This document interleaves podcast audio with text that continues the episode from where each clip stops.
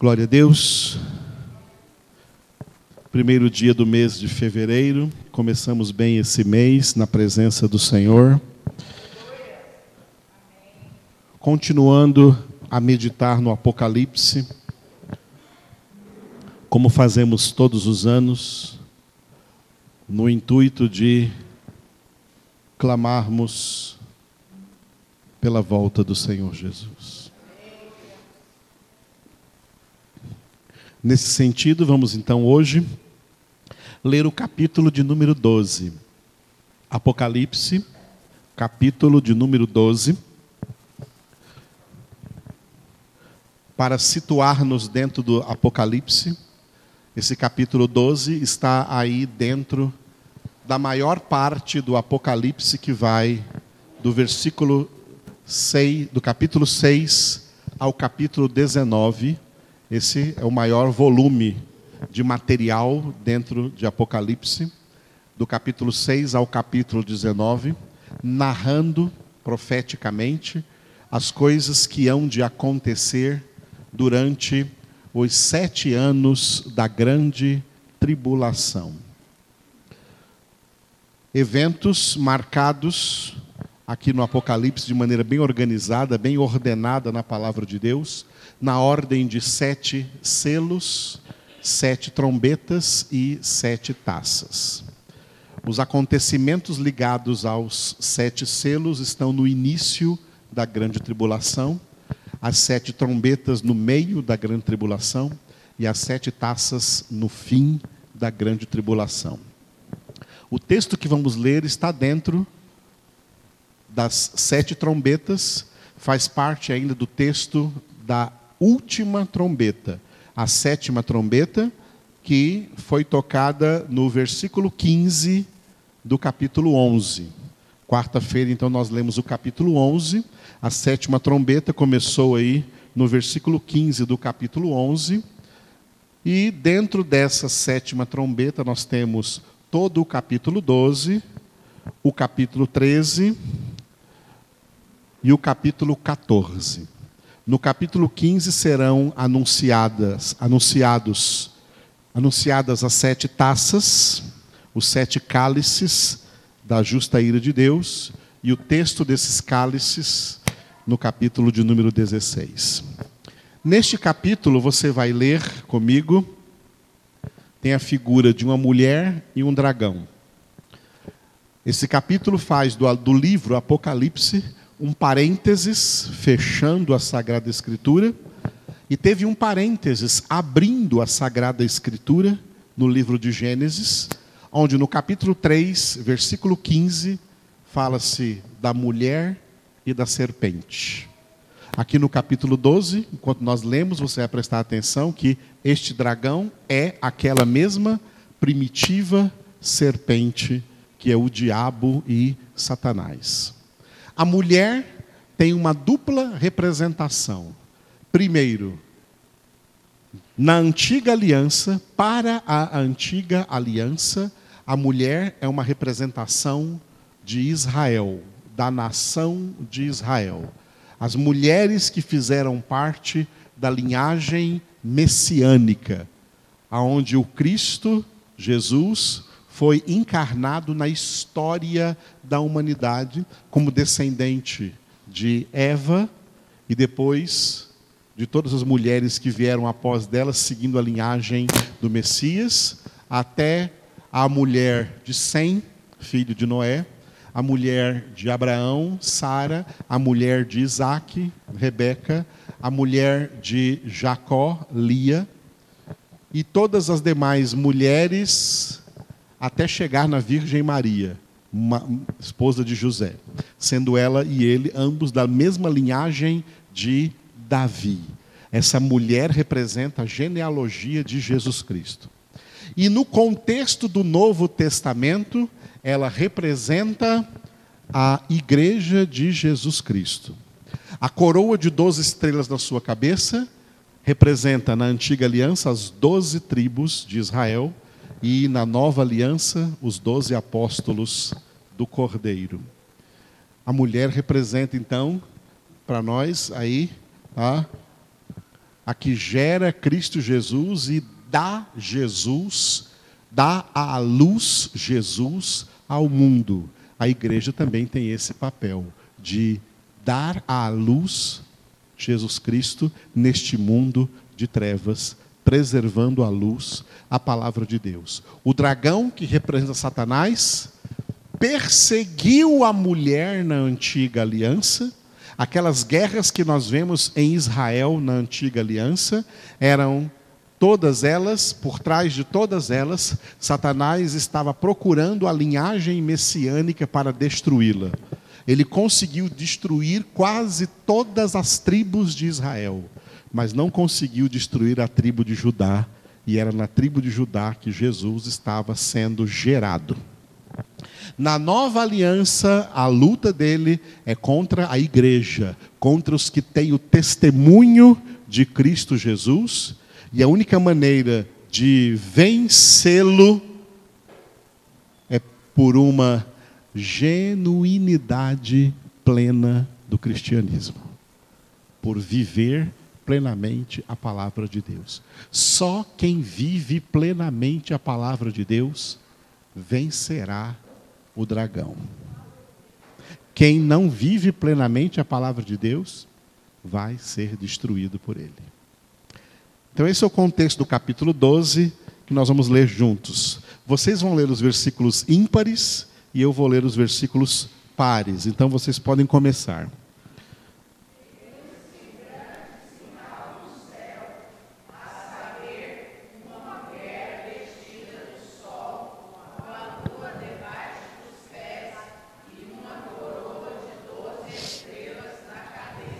Que, achando-se grávida, grita com as dores de parto, sofrendo tormentos para dar à luz.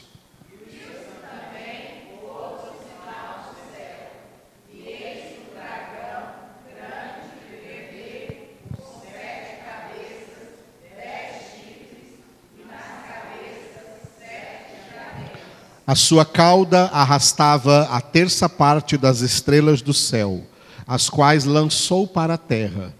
E o dragão se deteve em frente da mulher que estava para dar à luz, a fim de lhe devorar o filho quando nascesse.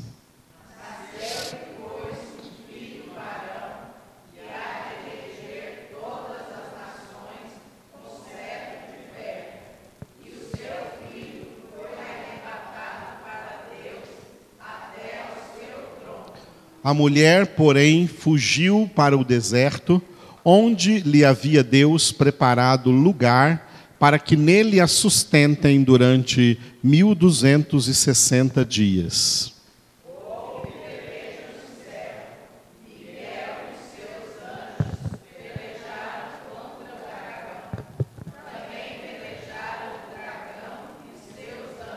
Todavia, não prevaleceram, nem mais se achou no céu o lugar deles.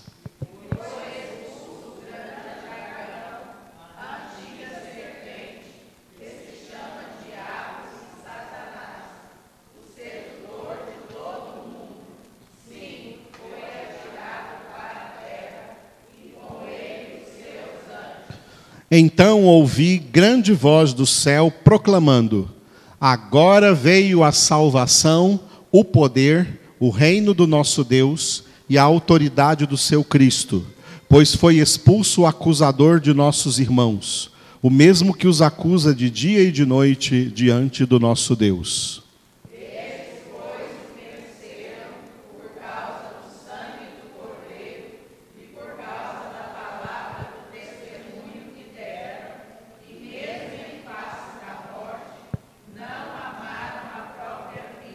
Por isso, Festejai, ó céus, e vós os que neles habitais. Ai da terra e do mar, pois o diabo desceu até vós, cheio de grande cólera, sabendo que pouco tempo lhe resta.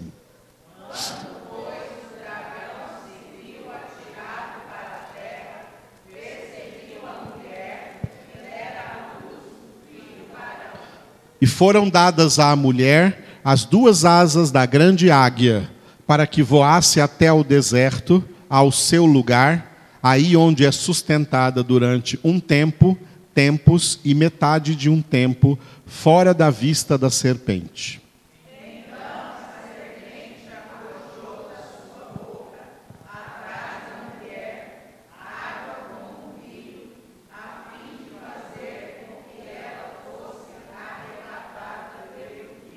A terra, porém, socorreu a mulher, e a terra abriu a boca e engoliu o rio que o dragão tinha arrojado de sua boca.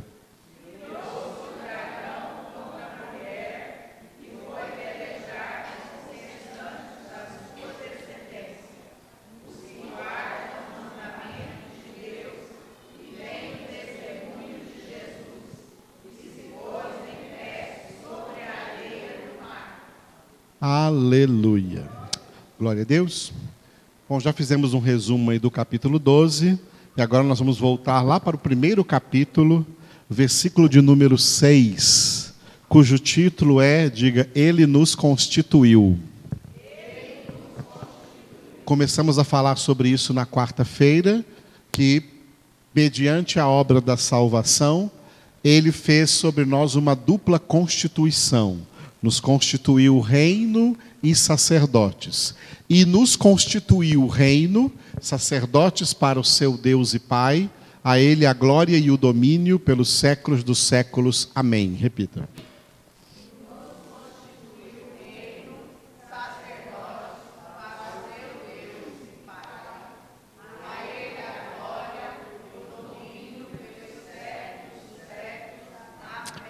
Glória a Deus. Nós estamos lendo nesse versículo uma, repita, dupla constituição. Opa. Estão vendo aqui embaixo? Diga, dupla constituição. Dupla. Ele nos constituiu. Diga, reino e sacerdotes. Quarta-feira nós vimos o que significa que ele nos constituiu reino. Hoje vamos ver o que significa que ele nos constituiu sacerdotes. Então, eu repeti o versículo agora aqui só com sacerdotes. E nos constituiu sacerdotes para o seu Deus e Pai. A ele a glória e o domínio pelos séculos dos séculos. Amém. Repita.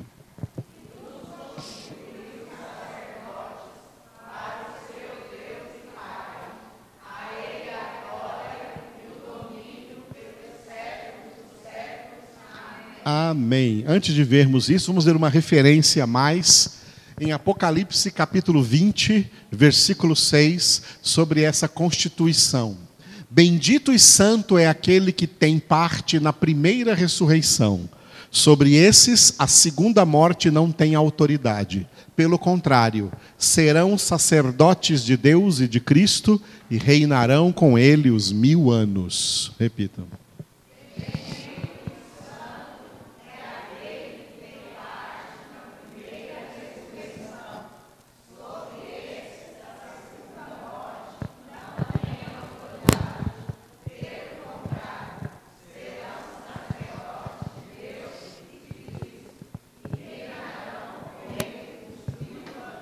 Aleluia. Serão sacerdotes. Né? Vamos aprender alguma coisa sobre isso, sacerdote.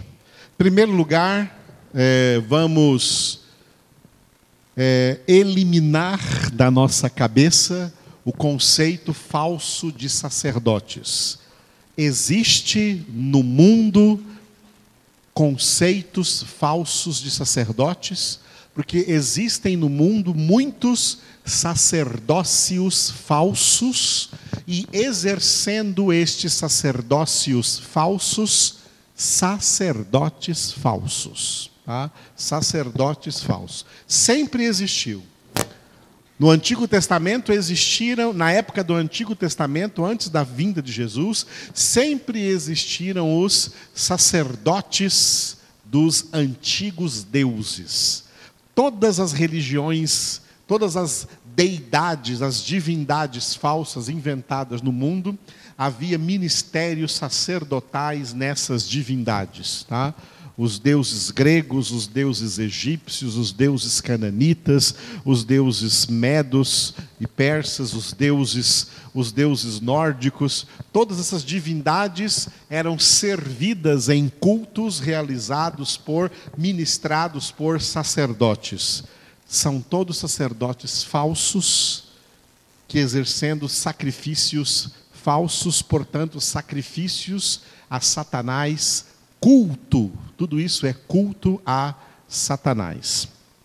Todas as religiões da terra têm os seus sacerdotes, tá? Tem os seus sacerdotes. Os sacerdotes mais famosos no mundo hoje são os padres e bispos e o papa da Igreja Católica Romana. Esse sacerdócio católico, ele não é bíblico. Ele foi uma invenção do catolicismo romano, desviando-se da palavra de Deus, da Sagrada Escritura. Na palavra de Deus, nós temos apenas para a Igreja de Jesus Cristo cinco ministérios. E esses cinco ministérios estão registrados em um único versículo, Efésios, capítulo 4, versículo de número 11. Em primeiro lugar, os apóstolos, em segundo lugar, os profetas, depois evangelistas, pastores e mestres. Não tem sacerdotes, tá? Não tem sacerdotes. Os sacerdotes católicos não existem eles são antibíblicos, anticristãos. Eles são uma profanação, uma invenção de homens. Por isso a Igreja Católica, ela assumiu a identidade do antigo Império Romano. O Império Romano foi o único império antigo profetizado por Deus através dos profetas, especialmente Daniel e Joel, de que o Império Romano seria o único daqueles impérios antigos que se disfarçaria de império religioso para continuar dominando na terra até o fim do mundo. Quando Daniel teve a visão, no capítulo 7 de Daniel, ele teve a visão de um leão um urso, um leopardo e um animal muito feroz, não identificado com nenhum animal da fauna. O leão representava o império babilônico, que caiu e deixou de existir. O urso representava o império medo-persa, que também caiu e hoje os persas são fracos, não, não resumem o império dominante na terra. E o leopardo a Grécia. O Império Grego teve o seu apogeu na época de Alexandre o Grande e acabou. Não existe mais esse império. A Grécia é um país fraco, não é um país forte, não é um império dominante no mundo. Surgiu então o quarto animal, o quarto animal que Daniel não conseguiu é, compará-lo a nenhum animal existente, era um animal, era o império romano que iria surgir, e esse animal, ele não ia ser derrubado, ele ia ficar até o final da história, até o fim dos tempos. O império romano. O império romano, depois de 300 anos depois de Cristo, ele se disfarçou de um falso cristianismo, seduzindo os bispos da igreja de Roma e fazendo esses bispos elegerem um bispo principal que fosse chamado Papa, e aí o Império Romano, com o batismo do imperador Constantino, ele passou a ser chamado de Santo Império Romano. E aí surgiu o catolicismo romano. E aí começaram a inventar um monte de coisas que não existiu desde o primeiro século, nem no século I, nem no século II. Século I, século II, não existia papa, não existia, não existia a, a ídolos, adoração a imagens de escultura, invocação de pessoas mortas, chamadas de santos ou de santas, invocação de Maria, nada disso existia. O que existia no cristianismo bíblico nos dois primeiros séculos era invocando somente o nome de Jesus, do Pai, do Filho e do Espírito Santo. Mas a partir do terceiro século, o Império Romano abraçou o cristianismo lá de Roma e os bispos de Roma aceitaram esse abraço. A igreja que nunca esteve de mãos dadas com o Estado, porque obedece Jesus que diz: O meu reino não é deste mundo.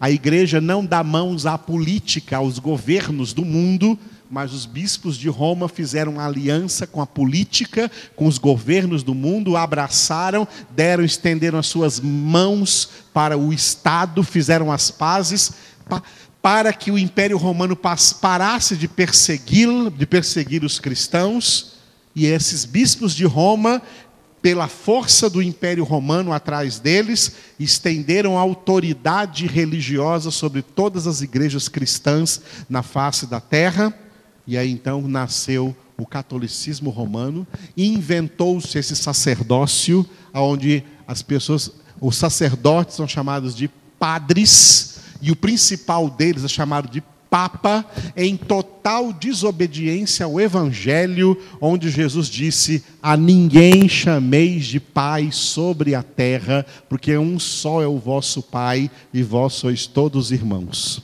Em desobediência a Jesus, criaram um homem para chamar de papai, de Papa, Papa é papai, e o líder, o sacerdote, chamado de sacerdote em uma paróquia católica, qualquer paróquia católica, é chamado em espanhol de padre, que é pai em português. Esses padres não são cristãos, não são evangélicos, não são bíblicos, esse sacerdócio é falso, esse sacerdócio não existe. Amém, queridos? Há um curso inteiro para a gente aprender essas coisas, mas eu vou tentar resumir para vocês agora o que é o sacerdócio bíblico, tá? O que é o sacerdócio bíblico? Começando pela etimologia da palavra. O sacerdote, diga sacerdote, é aquele que exerce o sacerdócio, diga sacerdócio. O sacerdócio é o ministério do sacerdote. A palavra sacerdote ou sacerdócio, ela vem do latim a junção de duas palavras no latim. Ali onde está escrito sacer, em latim se pronuncia sacer, sacer. E aqui onde está escrito docere, em latim se pronuncia docere. Então a pronúncia correta é sacer docere. Sacer docere. Sacer é sagrado, santo, separado. E docere é dom, oferta ou doação. Ou seja, sacerdote é um dom de Deus. O sacerdócio é um dom de Deus, um dom sagrado de Deus. Tá? Um dom sagrado de Deus, que na antiga aliança ele concedeu somente para uma das doze tribos de Israel, a tribo de Levi. Mas na nova aliança é um dom de Deus para todos os seus filhos. Tá? Pode perguntar na igreja católica se todos eles são sacerdotes. Não, só os padres que são sacerdotes. No cristianismo bíblico, todos os cristãos são sacerdotes. Todos os cristãos verdadeiramente convertidos são sacerdotes. Continuando a explicação da palavra, então, diga sacerdote, sacerdócio. Sacerdote é a mesma coisa que diga mediador. E sacerdócio é a mesma coisa que diga mediação. Mediação significa estar no meio. Mediador significa estar no meio, fazendo a mediação, que é a mesma coisa que inter, diga intercessor, intercessão. O sacerdote é um mediador, é um intercessor. Deus em Cristo Jesus, pela obra da salvação, ele fez de todos nós sacerdotes, tá? Não importa homens ou mulheres, homens ou mulheres, sacerdotes ou sacerdotisas, tá? Vocês, homens de Deus, são todos sacerdotes e mulheres de Deus são todas sacerdotisas. E todos nós temos o mesmo ministério, tá? Dois elementos, diga, dois elementos do sacerdócio. Primeiro, diga, ministério de oração. Segundo, ministério de evangelização. Este é o duplo ministério do sacerdote. Daqueles que são filhos de Deus, que receberam de Deus este dom sagrado, o dom sagrado de serem mediadores, de serem intercessores, de estarem entre entre duas realidades, a realidade espiritual e a realidade secular. Tá? Nós estamos no mundo, mas não somos do mundo. Nós somos de Deus, mas ainda não estamos no céu. Estamos no mundo. Por que, que estamos aqui no mundo se não somos do mundo e somos de Deus? Estamos aqui para ser mediadores entre as realidades celestiais e as realidades terrenas. Somos mediadores entre as coisas espirituais e as realidades seculares no mundo, ok? Muito bem.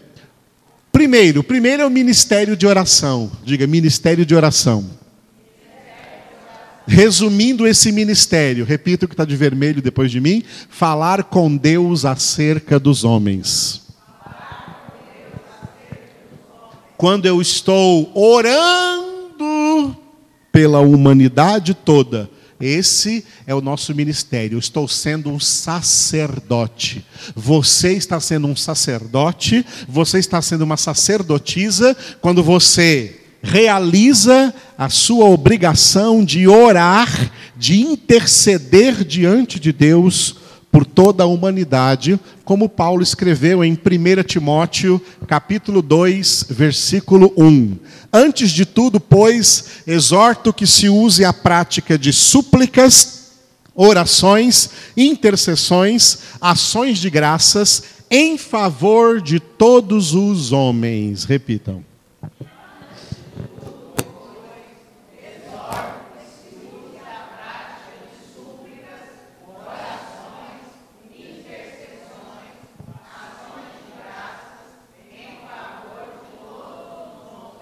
Coloquei de amarelo, repita: intercessões em favor de todos os homens.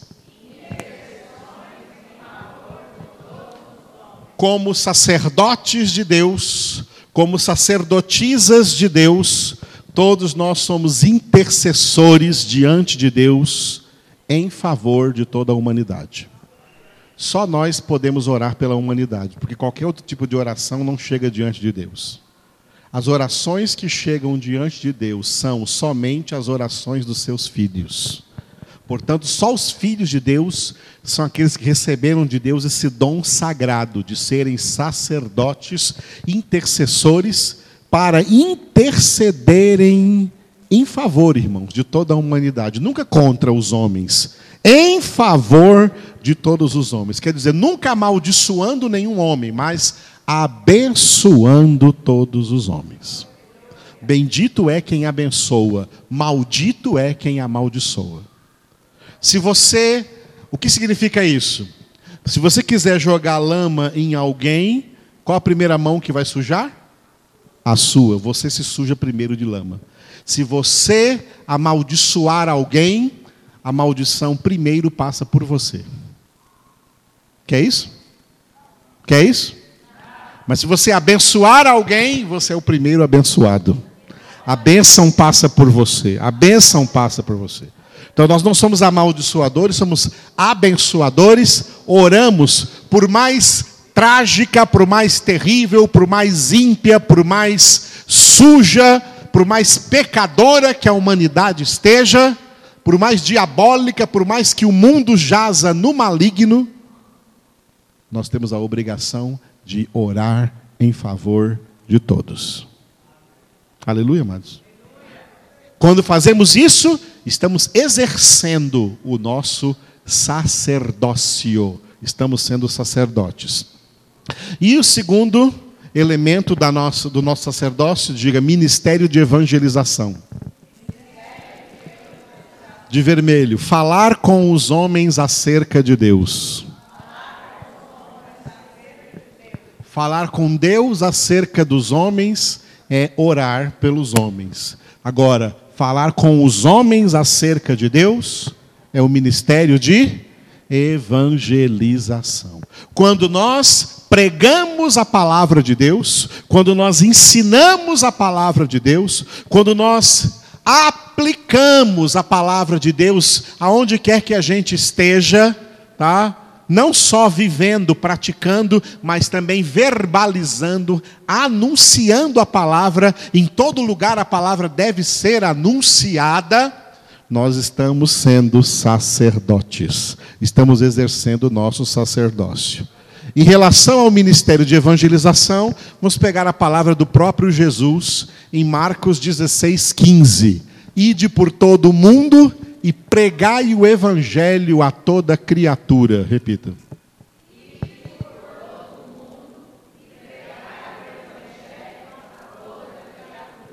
Glória a Deus. Toda criatura aqui é todos os homens, tá? Teve gente que pensou que eu tinha que pregar para o cavalo, para o boi, para o peixe. É para todos os homens, porque todos os homens que não são filhos de Deus, eles são criatura. Criatura de Deus, tá?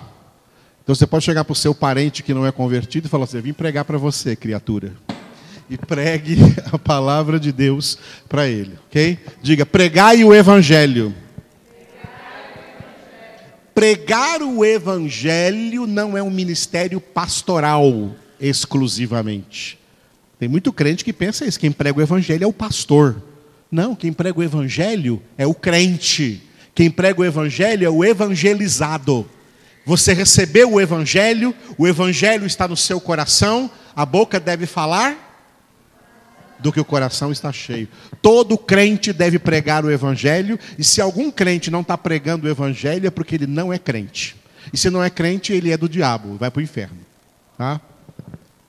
Para o céu vão os filhos de Deus. Os filhos de Deus são cheios da palavra de Deus, cheios da verdade de Deus, que é Jesus, para pregar esse Jesus em qualquer circunstância.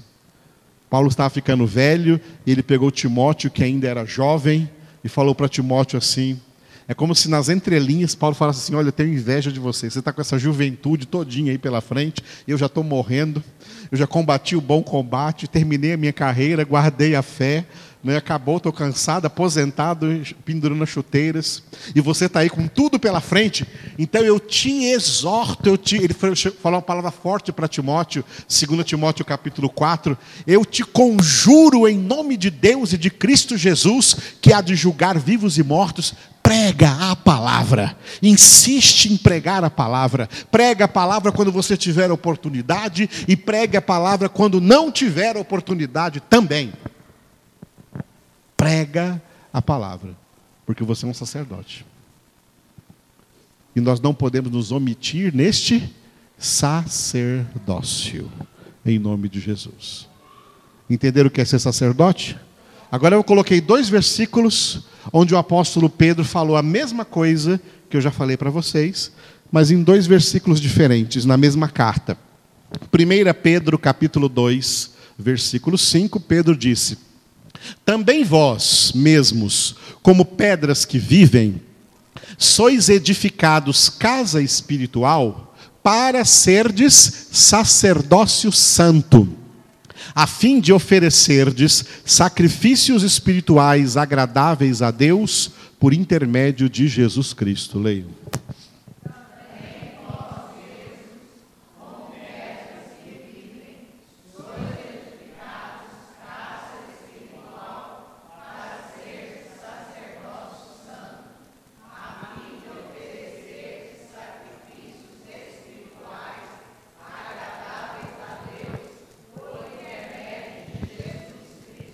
Aleluia.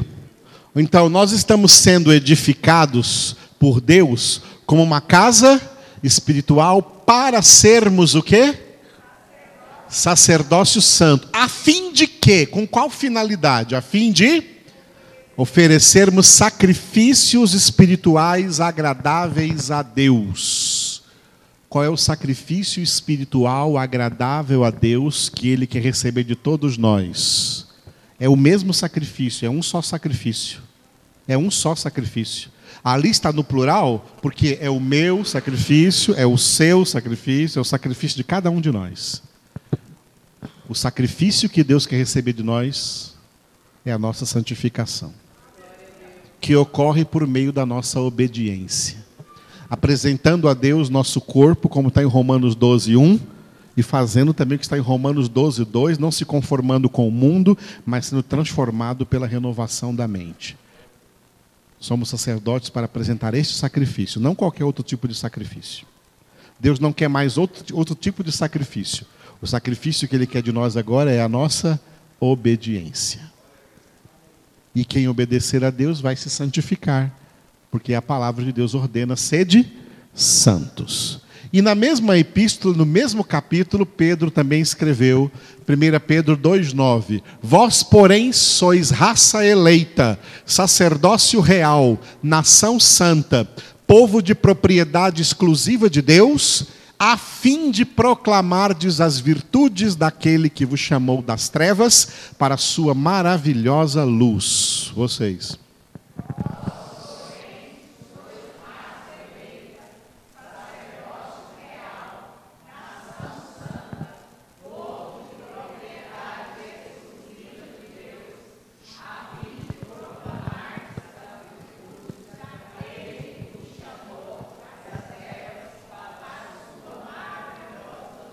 Aleluia. Compare comigo. No outro versículo estava, diga, sacerdócio santo. Neste versículo agora está, diga, sacerdócio real. Porque somos sacerdotes do Rei dos Reis e Senhor dos Senhores. Ele nos constituiu reino e sacerdotes. Compare com outro versículo que eu coloquei de verde. Diga, a fim de.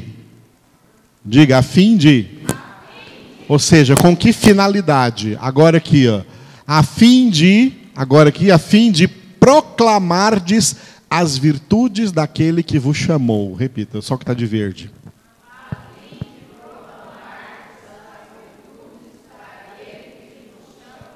Fomos feitos sacerdotes reais, a fim, com a finalidade de proclamarmos. O que é proclamar. Isso. Proclama aí, amados. É anunciar, é falar. Em alto e bom som, alto e boa voz, falar com entendimento, falar, anunciar claramente as virtudes de Deus que nos chamou para ser sacerdotes.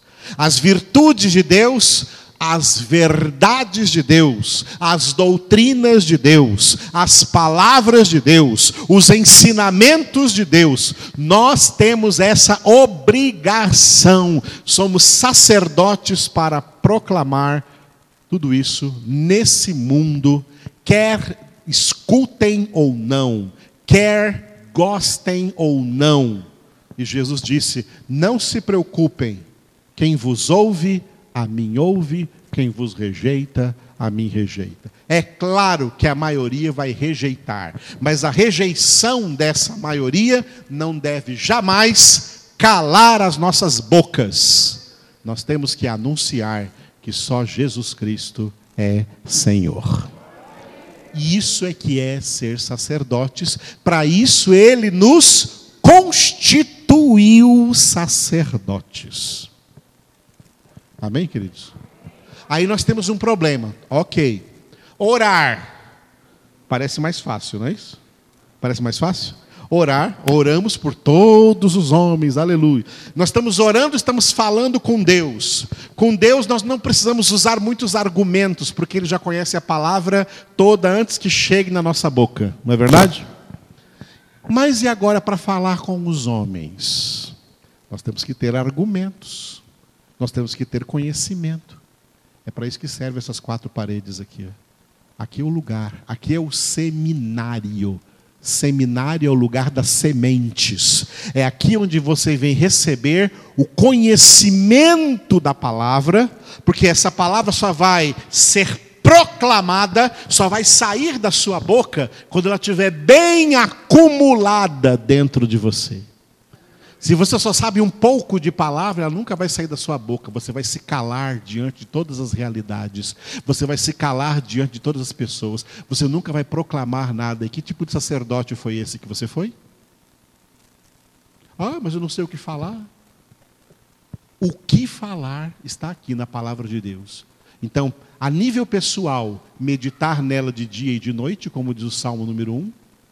E a nível congregacional, estarmos juntos, reunidos aqui, para estudarmos, meditarmos juntos nessa palavra, para você receber conhecimento, porque você tem que falar.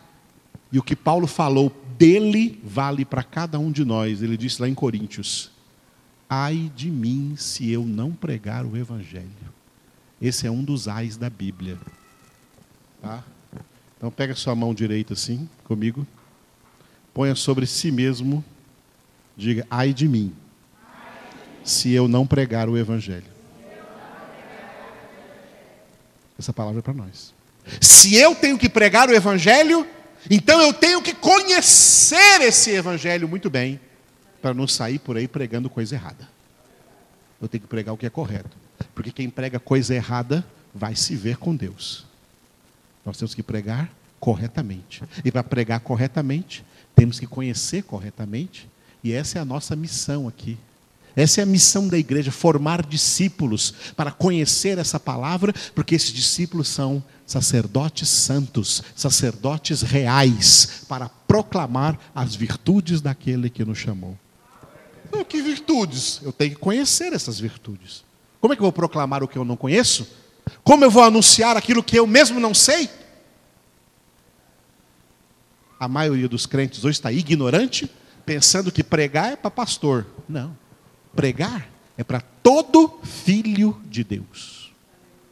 Ah, mas eu sou tímido. Ah, que bom, você é tímido. Você aparece lá em Apocalipse 21, encabeçando a lista dos que vão ficar de fora da Nova Jerusalém. Fora ficam os tímidos. Vença a timidez, porque a timidez não é nada mais do que uma máscara para o orgulho e a soberba. Aprenda a palavra, porque quando você aprende alguma coisa, você tem segurança para praticar e segurança para transmitir a outros. O nosso seminário aqui começa sexta-feira, sete e meia. Tá? E fora isso, nós estamos em todas as nossas reuniões, trazendo para vocês palavra, para que vocês tenham conhecimento para exercerem o seu sacerdócio. Se vocês não exercerem o seu sacerdócio, não é por culpa minha, porque eu ofereci para vocês oportunidade única de aprender mais palavra de Deus do que muita gente por aí está sabendo, inclusive pastores. Se você rejeitar isso, problema seu com Deus. Mas se você realmente é de Deus, você não vai perder essa oportunidade em nome de Jesus.